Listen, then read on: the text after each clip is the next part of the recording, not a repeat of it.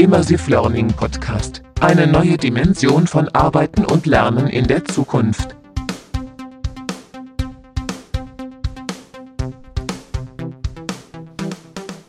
Ja, herzlich willkommen zum neuen Immersive Learning News Podcast. Seit langer Zeit wieder mal online.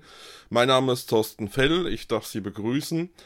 Ja, lange nichts gehört. Äh, die letzten Wochen und Monate waren für uns alle natürlich eine Herausforderung, denke ich.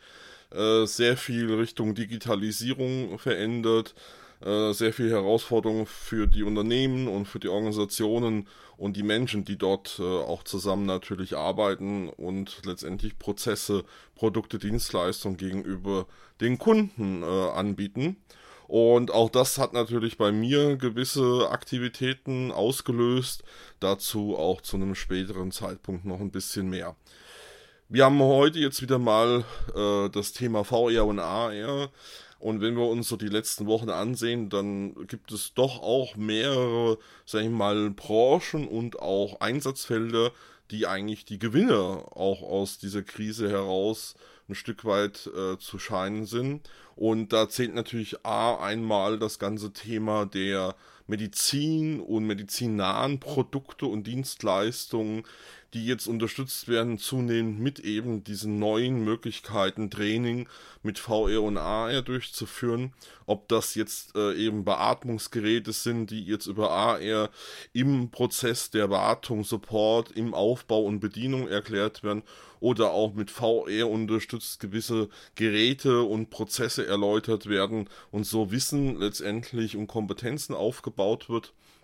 Und das sind natürlich ganz schöne Möglichkeiten, äh, diese Technologie auch in dieser Branche einzusetzen.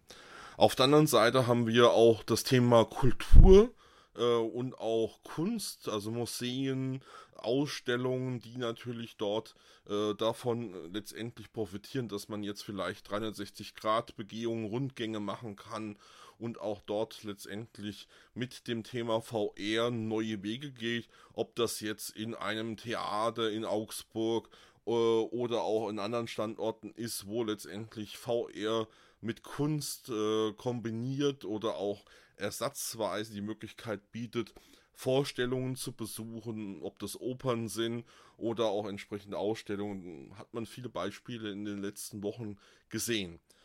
Dann kommt zusätzlich dazu, dass natürlich in den Firmen das Thema der virtuellen Showrooms an Bedeutung gewonnen hat. Wenn die Produkte sozusagen nicht mehr auf Messen und Kongressen gezeigt werden können, ja, dann müssen eben die entsprechenden äh, Produkte und Dienstleistungen zu entsprechend den Unternehmen kommen und das führt natürlich dazu, dass äh, letztendlich sowas wie VR und AR eine Rolle spielen zunehmend in diesen virtuellen Showrooms und dort die Möglichkeit ähm, ergibt, dass sich eben Kundenberater virtuell treffen und dort letztendlich äh, ihre Produkte sich ansehen können, interaktiv vielleicht sogar. Wobei vielfach, was ich in den Showrooms so sehe, äh, sind das eben Ansehen von Produkten, Produktpräsentationen vielleicht noch, aber doch, sage ich mal, eher passives Konsumieren der äh, Angebote, wie jetzt aktiv äh, mit einem Kunden in die Beratungsprozesse zu kommen das führt mich so ein bisschen äh, zu der Rahmenbedingung, die ich so in den letzten Wochen auch als Herausforderung hatte und ich auch deutlich gemerkt habe, dass das Thema VR Collaboration äh, an Bedeutung gewinnt. Und das wird dazu führen, dass ich mich auch in den nächsten Wochen und Monate sehr intensiv mit diesem Thema beschäftige. Ich habe, äh, der eine oder andere hat das auch mitgekriegt, zum Beispiel eine Marktresearch äh, gemacht, auch wieder eine Übersicht gebaut, wo ich Anbieter im Bereich VR-Kollaborationen, Social VR erstellt habe und das doch dann auch über LinkedIn doch relativ ja breite Verteilung gefunden hat und ähm, da letztendlich die Möglichkeit gegeben habe, einfach mal zu schauen, was gibt es da für Tools, beziehungsweise wie viele Tools gibt es für was für Ausprägungen und habe das versucht auch nach gewissen Einsatzmöglichkeiten und Themen zu clustern. Und die gibt es natürlich auf der Webseite zum Download. Also da einfach mal schauen. Ähm, das ist also wie gesagt, glaube ich, ganz spannend. Ich habe da auch das ganze Thema der Apps bisschen genauer nochmal unter Solution äh, Apps äh, dargestellt, welche Möglichkeiten im Collaboration dort existieren. Und das Ganze hat dann soweit auch äh, gewirkt bei mir, dass ich mir Gedanken gemacht habe, wie kann ich eigentlich diese Technologie VR und insbesondere Collaboration mit VR in meine Geschäftsprozesse integrieren. Und da ist tatsächlich ein ganz neuer Bereich für mich entstanden, wo ich auch in den nächsten Wochen immer wieder mal punktuell das vorstellen werde. Und da findet ihr bereits auch Informationen. Ich werde jetzt hier im Podcast auch mit verlinken.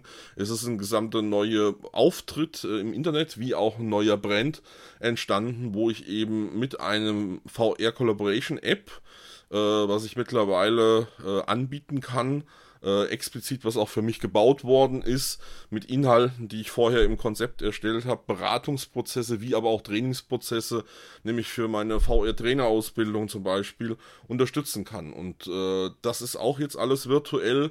Das heißt, da gibt es eine Webinarreihe, da kann man sich anmelden, mitmachen, aber auch, wie gesagt, in dem VR Collaboration gibt es jetzt äh, in dieser Ausbildung ein Modul, wo man eben optional auch besuchen kann und dann damit sozusagen den Lernprozess unterstützt und äh, entsprechend Lerninhalte vermitteln. Also ganz spannend auch für mich diese Veränderung.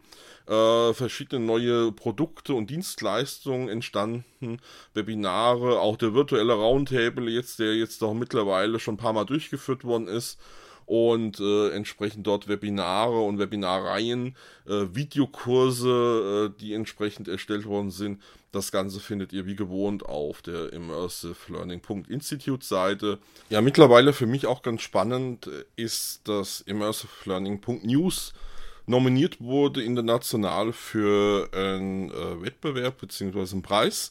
Ich bin da gespannt. Äh, ich verrate ein bisschen mehr in Zukunft, hoffe ich, äh, was da passiert ist, beziehungsweise was das bedeutet.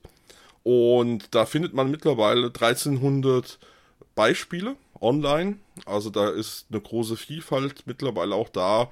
Wer es vielleicht bisschen mitbekommen hat, äh, die Beiträge, die am Tag veröffentlicht worden ist, deutlich seit April von meiner Seite her gesteigert worden. Mittlerweile sind so 140 bis 150 News im Monat auf immersivelearning.news zu lesen und äh, auch mehr auch im internationalen Bereich, weil natürlich da auch sehr viel passiert. Ähm, also da findet man bestimmt Anregungen, Einsatzfelder und Möglichkeiten, sich einen Eindruck zu verschaffen, was da so gerade in der Welt passiert. Und ich bitte euch natürlich weiterhin Podcast abonnieren, zuhören, Fragen stellen gerne. Ähm, es wird zukünftig auch noch Videomaterial in YouTube geben, äh, sodass ihr dort die Möglichkeit habt, auch noch mal Inhalte zu sehen, beziehungsweise Themen und Menschen sozusagen, die ich interviewe, auch äh, zu erleben und damit dann auch Themen nochmal anders für euch aufbereite.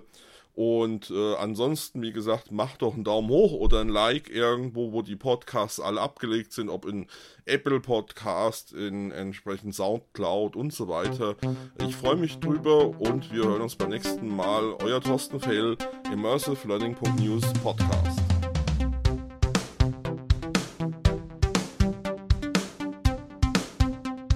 Immersive Learning Podcast. Eine neue Dimension von Arbeiten und Lernen in der Zukunft.